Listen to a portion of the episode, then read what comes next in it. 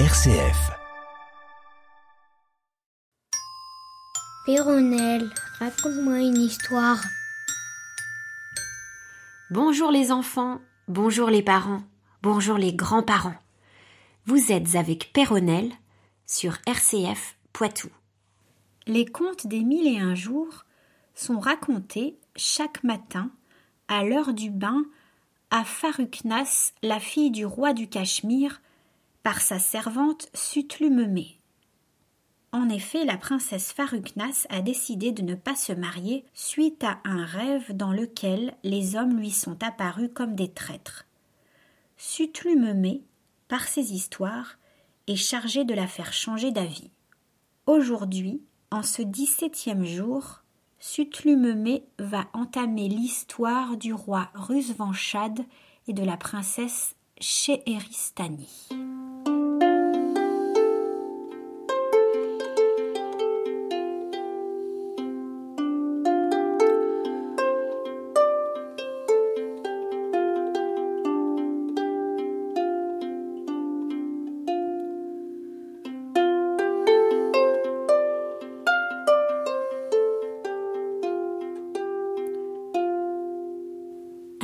Roi de la Chine, appelé Rusvanchad, étant un jour à la chasse, rencontra une biche blanche, à taches bleues et noires, qui avait des anneaux d'or aux pieds et sur le dos une housse de satin jaune relevée d'une broderie d'argent. À la vue d'une si belle proie, le prince enflammé du désir de s'en rendre maître courut sur elle à toute bride mais la biche, trompant sa poursuite, s'enfuit avec tant de vitesse et de légèreté que bientôt il ne vit pas même la poussière qu'elle élevait en courant. Il ne perdit pas sans chagrin l'espérance de la joindre, et il en était tout mortifié lorsqu'elle s'offrit à ses yeux pour la seconde fois. Il l'aperçut auprès d'une fontaine où, couchée sur le gazon, elle semblait se délasser de la course qu'elle venait de faire. Il pousse encore son cheval, mais il fait de vains efforts pour la prendre. La biche, le voyant approcher, se lève légèrement, fait deux ou trois bonds et s'élance dans l'eau de manière qu'elle ne parut plus.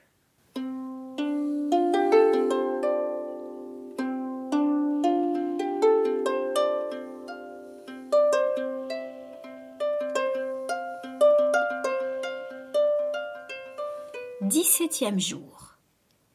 Le roi de la Chine mit promptement pied à terre. Il court, s'agite, tourne sans cesse autour de la fontaine. Il remue l'eau, il y cherche sa proie, et n'en découvrant aucune trace, il demeure fort étonné de cette aventure. Son vizir et les autres personnes de sa suite n'en furent pas moins surpris. Le roi, après avoir fait là-dessus bien des réflexions, dit qu'il ne pouvait se persuader que cette biche fût en effet une bête sauvage, et que c'était plutôt une nymphe, qui, sous cette forme, prenait plaisir à se jouer des chasseurs. Les courtisans furent tous de ce sentiment. Cependant, Rusvanchad regardait sans cesse la fontaine, et soupirait de temps en temps sans savoir pourquoi. Il faut, dit-il à son vizir, que je passe ici la nuit. Je veux par curiosité observer cette nymphe. J'ai un secret pressentiment que je la verrai sortir de l'eau. Après avoir pris cette résolution, il renvoya tout son monde à la réserve du vizir. Ils s'assirent tous deux sur l'herbe et continuèrent à s'entretenir de la biche blanche jusqu'à la nuit. Alors le roi fatigué de la chasse voulut prendre un peu de repos. Musine, dit-il à son vizir, je ne puis me défendre du sommeil. Veille pendant que je dormirai, que tes yeux soient toujours attachés sur la fontaine, et si tu vois paraître quelque chose, ne manque pas de me réveiller. Musine, bien qu'accablée de lassitude, veilla quelque temps pour plaire au roi. Mais enfin, se sentant assoupi malgré son zèle, il s'endormit. Leur sommeil dura peu ils se réveillèrent en sursaut l'un et l'autre au bruit d'une symphonie charmante qui se fit entendre assez près d'eux. Et, pour comble d'étonnement, ils aperçurent un magnifique palais fort éclairé et que la main des hommes ne pouvait avoir élevé. Musine, dit le roi tout bas. Qu'est-ce que ceci? Quel concert frappe nos oreilles Quel palais s'offre à nos yeux Seigneur, répondit le vizir, tout ceci, sans doute, n'est point naturel. C'est un enchantement. Plutôt ciel que nous eussions abandonné cette fontaine. Ce palais est peut-être un piège que quelque magicien tente à votre majesté. Quoi que ce puisse être, reprit le prince, ne pense pas que la crainte m'arrête. Marchons vers ce palais, ajouta-t-il en se levant. Voyons quelle sorte de gens l'habitent. Cesse de vouloir me faire envisager des malheurs. Plus tu me représenteras de périls, et plus tu me donneras l'envie de m'y exposer. Le vizir, voyant son maître déterminé à tenter l'aventure, n'osa plus s'opposer à son dessein. Ils marchent tous deux vers le palais. Ils arrivent à la porte. Ils la trouvent ouverte. Ils entrent dans une grande cour, et de là dans une salle pavée de porcelaine de la Chine, ornée de sofas et de tapisseries de brocart d'or, et parfumée des plus agréables odeurs. Ils traversèrent cette salle où il n'y avait personne, et passèrent dans une autre, où ils virent sur un trône d'or une jeune dame toute couverte de pierreries et dont l'extrême beauté les surprit. Elle paraissait écouter, avec beaucoup d'attention, cinquante ou soixante demoiselles dont les unes chantaient et les autres jouaient du luth. Elles avaient toutes des habits de taffetas couleur de rose, parsemés de perles, et elles se tenaient debout devant le trône. Rusvanchad ne pouvait entendre de plus belles voix ni des sons plus touchants, mais il y fit peu d'attention. La dame qui était sur le trône l'occupa tout entier. Quand les demoiselles aperçurent ce prince, elles cessèrent de chanter. Il fit une profonde révérence, et s'étant avancé au milieu de la salle, il adressa ce discours à la dame dont il se sentait déjà charmé. Ô ravissante reine des cœurs, qui venez d'asservir par vos premiers regards le souverain maître de la Chine. Apprenez-moi de grâce le nom de cette merveilleuse nymphe dont la vue produit des effets si puissants. La dame sourit à ces paroles et répondit. Je suis une biche qui fait enchaîner les lions. Je suis cette proie que vous avez poursuivie aujourd'hui et qui s'est jetée dans la fontaine. Mais, madame, reprit le prince, que dois-je penser de ces métamorphoses? Mon amour en est alarmé. Que fais-je si dans ce moment vous n'offrez point à mes yeux de trompeuses apparences? Non, repartit la dame, je vous parais telle que je suis naturellement. Il est vrai que je change de forme quand il me plaît. Je me rends à mon gré visible et invisible aux hommes, mais tout cela se fait sans enchantement et le pouvoir de me transformer en ce que je veux est un avantage que j'ai reçu du ciel en naissant. À ces mots, la dame descendit de son trône, s'approcha du roi, le prit par la main et le mena dans une chambre où il y avait une table couverte de viande délicate. Elle le fit asseoir et se mit entre lui et Musine, qui, de tout ce qu'il voyait n'augurant rien de bon pour son maître, s'attendait à quelque triste événement. Pour le jeune roi, il était enchanté de la dame. Aucune réflexion ne troublait le plaisir qu'il prenait à la regarder. Il voulut la servir, mais elle lui dit Mangez, vous deux. Pour nous, l'odeur des parfums ou celle des viandes nous sert de nourriture.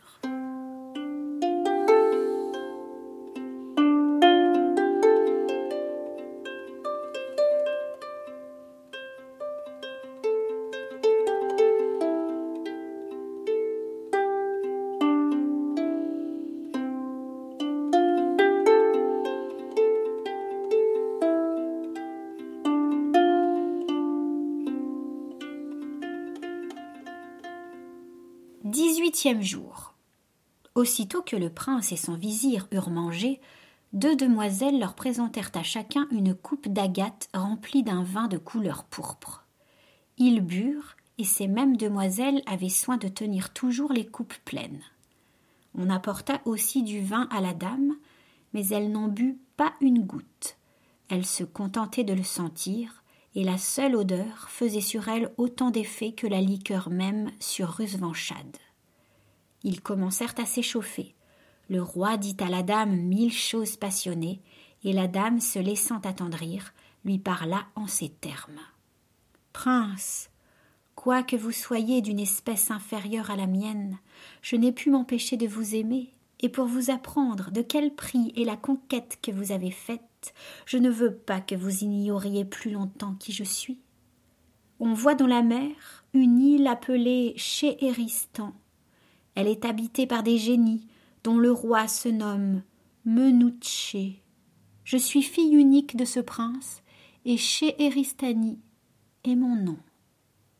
Il y a trois mois que j'ai quitté la cour de mon père, et que, curieuse de voir tous les différents pays où vivent les enfants d'Adam, je me plais à voyager. J'ai parcouru tout le monde et j'étais prête à m'en retourner à Chéhéristan lorsqu'en traversant aujourd'hui vos États, je vous ai vu à la chasse. Je me suis arrêtée pour vous regarder. Mes sens se sont troublés tout à coup, et je ne vous ai pas perdu de vue que je suis tombée dans une profonde rêverie. Il m'est échappé quelques soupirs, et sentant que malgré moi j'étais occupée de vous, j'en ai rougi. Est-il possible, disais-je, qu'un homme cause le trouble qui m'agite? Un enfant d'Adam triomphera-t-il de ma fierté? J'ai eu honte de ma faiblesse, et j'ai voulu promptement m'éloigner de vous, mais, arrêté comme par le pouvoir d'un charme, je n'en ai pas eu la force. Alors, cédant au tendre mouvement qui retenait mes pas, je n'ai plus songé qu'à chercher les moyens de vous plaire. J'ai pris la forme d'une biche blanche et me suis présenté devant vous pour vous attirer. Vous m'avez poursuivi, et après que je me suis jeté dans la fontaine, vous ne sauriez croire avec quel plaisir je vous ai vu fatiguer l'eau pour me trouver. Je me suis applaudi de votre inquiétude, j'en ai conçu un heureux présage. Attentive à tous vos discours, j'ai été ravie d'entendre que vous vouliez passer la nuit auprès de la fontaine, et pendant que vous dormiez, j'ai fait bâtir ce palais pour vous recevoir. Les génies qui me servent l'ont construit en un moment. Scheherazade allait continuer lorsqu'il entra une demoiselle qui paraissait fort affligée. La princesse, lisant sur son visage le malheur qu'elle venait lui annoncer, fit un grand cri. Ensuite elle se frappa le visage et se prit à pleurer amèrement. Quel spectacle pour le roi de la Chine. Vivement touché de la douleur qu'elle faisait paraître, il était fort en peine d'en savoir la cause. Il allait la demander, quand la demoiselle qui venait d'arriver s'avança et dit à la princesse. Ô reine, vous savez que les génies, quoiqu'ils vivent plus longtemps que les hommes, ne laissent pas d'être comme eux sujets à la mort. Vous avez perdu le roi votre père.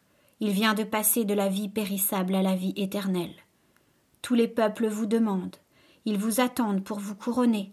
Venez donc recevoir l'hommage de vos nouveaux sujets et répondre à l'impatience qu'ils ont de vous rendre tous les honneurs qui vous sont dus. Le grand vizir, mon père, m'a chargé de hâter votre retour. Maïmona, lui répondit la princesse. C'est assez. Je reconnaîtrai le zèle de votre père et celui que vous me marquez. Je vais partir avec vous tout à l'heure. Adieu, prince, ajouta-t-elle en se tournant vers Rusvanchad et lui tendant une de ses belles mains, qu'il baisa avec transport. Il faut que je vous quitte, mais soyez assuré que nous nous reverrons quelque jour. Si je vous retrouve amoureux et fidèle, je n'aurai point d'autre époux que vous. Elle disparut en achevant ces mots. Aussitôt une épaisse nuit succédant à la clarté des bougies dont le palais était illuminé laissa le roi de la Chine et son vizir dans une obscurité à ne pouvoir rien discerner, et ils demeurèrent dans cet état jusqu'au jour qui leur causa une nouvelle surprise. Car, au lieu d'être dans un palais, comme ils se l'imaginaient, ils se trouvèrent au milieu de la campagne, sans apercevoir la moindre maison. Musine, dit alors le prince, faut-il prendre pour un songe tout ce qui vient de nous arriver Non, seigneur, répondit le vizir. Je crois plutôt que c'est un enchantement. La dame que nous avons vue est quelque effroyable magicienne qui, pour vous inspirer de l'amour, aura pris la forme d'une charmante nymphe, et toutes ces belles demoiselles qui chantaient et jouaient si bien du luth sont autant de démons dévoués à ses charmes. Quelque vraisemblance qu'il y eût dans ce que disait Musine, le roi était trop amoureux pour le croire, et ne voulant pas perdre l'opinion avantageuse qu'il avait conçue de sa dame, il s'en retourna dans son palais résolu d'en conserver toujours un vif et tendre souvenir. En effet, loin de l'oublier, bien qu'il n'en reçût aucune nouvelle et que le vizir ne cessât de combattre sa passion, il tomba dans une profonde mélancolie. Il abandonna tous les plaisirs, il n'en pouvait goûter aucun que celui de la chasse. Encore n'allait-il chasser qu'au lieu où sa biche blanche lui était apparue, et où il se flattait quelquefois de la revoir. Cependant, il y avait près d'une année qu'il aimait, sans qu'il eût sujet de se flatter qu'il n'aimait pas un objet chimérique. Il commençait à craindre que tout ce qu'il avait vu ne fût un enchantement. Il lui prit envie de voyager, dans l'espérance qu'en voyageant toutes ces images s'effaceraient insensiblement de son esprit. Il laissa la conduite du royaume à Musine, et malgré tout ce que ce ministre put lui représenter, pour le détourner du dessein qu'il avait pris de ne vouloir être accompagné de personne, il partit tout seul une nuit, monté sur un fort beau cheval, qui avait une selle et une bride d'or enrichie de rubis et d'émeraudes. Ce prince était couvert de riches habits et portait un large cimeterre, dont le fourreau était parsemé de diamants. Il avait déjà traversé ses États, il avait même gagné les frontières du Thébé et il s'avançait vers la capitale de ce royaume. Il n'en était qu'à deux petites journées lorsqu'il s'arrêta sous un gros arbre dont l'épais feuillage faisait beaucoup d'ombre. À peine eut-il mis pied à terre pour se reposer quelques moments qu'il aperçut assez près de lui, sous un autre arbre, une dame qui ne paraissait pas avoir dix-huit ans. Elle était assise, la tête appuyée sur l'une de ses mains. Elle rêvait profondément, et l'on jugeait à son air triste qu'il fallait que quelque malheur lui fût arrivé. Les habits qui la couvraient étaient tout déchirés, mais au travers de ses haillons, on ne laissait pas de remarquer que c'était une très belle personne et qui ne devait pas être du commun. Rusvanchad s'approcha d'elle et après lui avoir offert son secours, lui demanda qui elle était. La dame lui répondit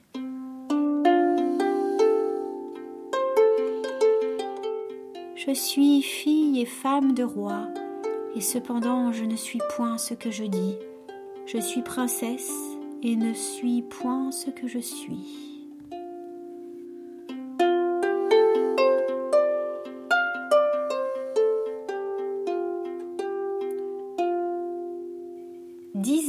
Jour. Le roi de la Chine ne savait que penser de la jeune dame, il crut qu'elle avait perdu l'esprit. Madame, reprit-il, rappelez votre raison et me croyez disposé à vous rendre tous les services qui dépendront de moi. Seigneur, dit-elle alors, je ne suis point étonnée que vous me regardiez comme une folle. Le discours que je viens de vous tenir a dû vous paraître insensé, mais vous me le pardonnerez sans doute quand vous saurez mes malheurs. Je vais vous les apprendre pour reconnaître votre générosité. Je suis, poursuivit-elle, fille d'un roi des Naïmans. Mon père n'ayant pas d'autre enfant que moi, lorsqu'il mourut, tous les grands et le peuple me proclamèrent reine, et en attendant que je fusse en âge de régner, car je n'avais encore que quatre ans, on confia le gouvernement de l'État au vizir Ali bin Eitam, qui avait épousé ma nourrice et dont on connaissait la capacité. Ce sage ministre fut aussi chargé de mon éducation. Il commençait à m'enseigner l'art de régner, et j'allais bientôt prendre connaissance des affaires, quand la fortune qui donne et ôte à son gré les diadèmes vint me précipiter du haut du trône dans un abîme affreux. Un frère de mon père, le prince Moafak qu'on croyait mort depuis longtemps et qu'on disait avoir été tué dans une bataille donnée contre les Moghols, parut tout à coup dans le pays des Naïmans. Quelques grands seigneurs qui avaient été autrefois de ses amis entrèrent dans ses intérêts et, secondant l'ambition qui l'animait, excitèrent dans l'État une révolte en sa faveur. Le vizir Ali s'efforça vainement de l'apaiser. Au lieu d'éteindre ce feu qui s'allumait, il ne fit que l'irriter. En un mot, tous mes peuples se laissèrent séduire par les pratiques de Moifak et se déclarèrent pour lui. L'usurpateur ne se fit pas plutôt couronner qu'il voulut s'assurer de ma personne et me faire mourir pour prévenir tout ce que le zèle de quelque ami qui me restait pourrait entreprendre pour moi. Mais le vizir Ali et ma nourrice, sa femme, trouvèrent moyen de me soustraire à la fureur du tyran. Ils m'enlevèrent une nuit, nous sortîmes d'Albassin et par des chemins détournés nous gagnâmes le Thébé. Nous allâmes demeurer dans la capitale de ce royaume, où le vizir passa pour un peintre indien et moi pour sa fille. Il avait appris à peindre et il possédait cet art si parfaitement qu'il acquit bientôt de la réputation. Quoique nous eussions une grande quantité de pierreries et que nous pussions vivre avec éclat, nous menions une vie obscure, comme si nous eussions été réduits à subsister du pinceau d'Ali. Nous craignions les émissaires de Moifak, et nous ne voulions point qu'on nous soupçonnât d'être autre chose que ce que nous paraissions. Deux années s'écoulèrent pendant ce temps-là. Je perdis insensiblement les idées de grandeur qu'on m'avait inspirées, et prenant des sentiments conformes à mon malheur, déjà je commençais à m'accoutumer à l'obscurité d'une condition commune, il semblait que je n'eusse jamais été que la fille d'un simple particulier. Je ne me souvenais plus d'avoir été sur le trône. La tranquillité dont je jouissais me faisait oublier le passé, ou si quelquefois encore je rappelais dans ma mémoire le rang glorieux que j'avais occupé, je ne l'envisageais plus que comme un joug dont j'étais dégagé, et libre des soins attachés à la puissance souveraine, je pardonnais à la fortune de me l'avoir ôté. Plût au ciel, hélas, que j'eusse passé le reste de ma vie dans cet état obscur et heureux. Mais non. Il faut remplir sa destinée, et il n'est pas moins inutile de se plaindre des disgrâces que de vouloir les prévenir. Le vizir fit quelques tableaux qui furent admirés de la ville de Thébé. Le roi en entendit parler et eut envie de les voir. Il vint lui-même chez Ali qui les lui montra. Ce prince en fut très satisfait, aussi bien que de la conversation du peintre. Pendant qu'ils s'entretenaient tous deux, j'entrai dans la chambre où ils étaient, entraîné par la curiosité de voir le roi. Je crus que je ne paraissais devant lui que comme la fille du peintre. Il ne ferait aucune attention à moi. Je me trompai. Il me regarda il fut même frappé de ma vue. Je m'en aperçus et me retirai. Il ne fit pas semblant toutefois de m'avoir remarqué, et il continua de parler au vizir, mais avec tant de trouble et d'émotion, avec un air si inquiet qu'il ne fut pas difficile de juger que j'avais fait sur lui quelque impression. Effectivement, ce prince revint dès le lendemain chez Ali. Il y revint encore les jours suivants, sous prétexte de chercher des tableaux, il entrait dans toutes les chambres et faisait si bien qu'il pénétrait toujours jusqu'à celle où j'étais. Il ne me disait rien à la vérité, mais ses regards enflammés ne découvraient que trop ses sentiments. Un jour, il offrit au vizir un appartement dans son palais, avec une grosse pension, voulant, disait-il, arrêter dans ses états et s'attacher un si fameux peintre. Ali devina sans peine le motif de cette proposition, et comme il en voyait les conséquences, il me dit Je m'aperçois, ma reine, que le roi de Thébé vous aime. L'amour a plus de part que la peinture aux offres qu'il nous fait. Nous allons loger dans son palais. Il ne manquera pas de chercher tous les jours à vous entretenir de sa passion. Souvenez-vous de votre naissance, et bien loin d'accorder aux soupirs de ce prince une indigne victoire, Résistez courageusement aux pressantes instances de sa tendresse. S'il est assez amoureux pour vouloir vous associer à son rang, vous l'écouterez. S'il a d'autres vues, nous saurons bien les tromper. Je promis au vizir de suivre exactement ses conseils. Je ne lui dis point que j'avais remarqué aussi bien que lui l'amour du roi, et encore moins ce que cette découverte avait produit en moi. Le prince était jeune, beau, parfaitement bien fait. Je ne pus me défendre d'avoir pour lui les mêmes sentiments que je lui avais inspirés.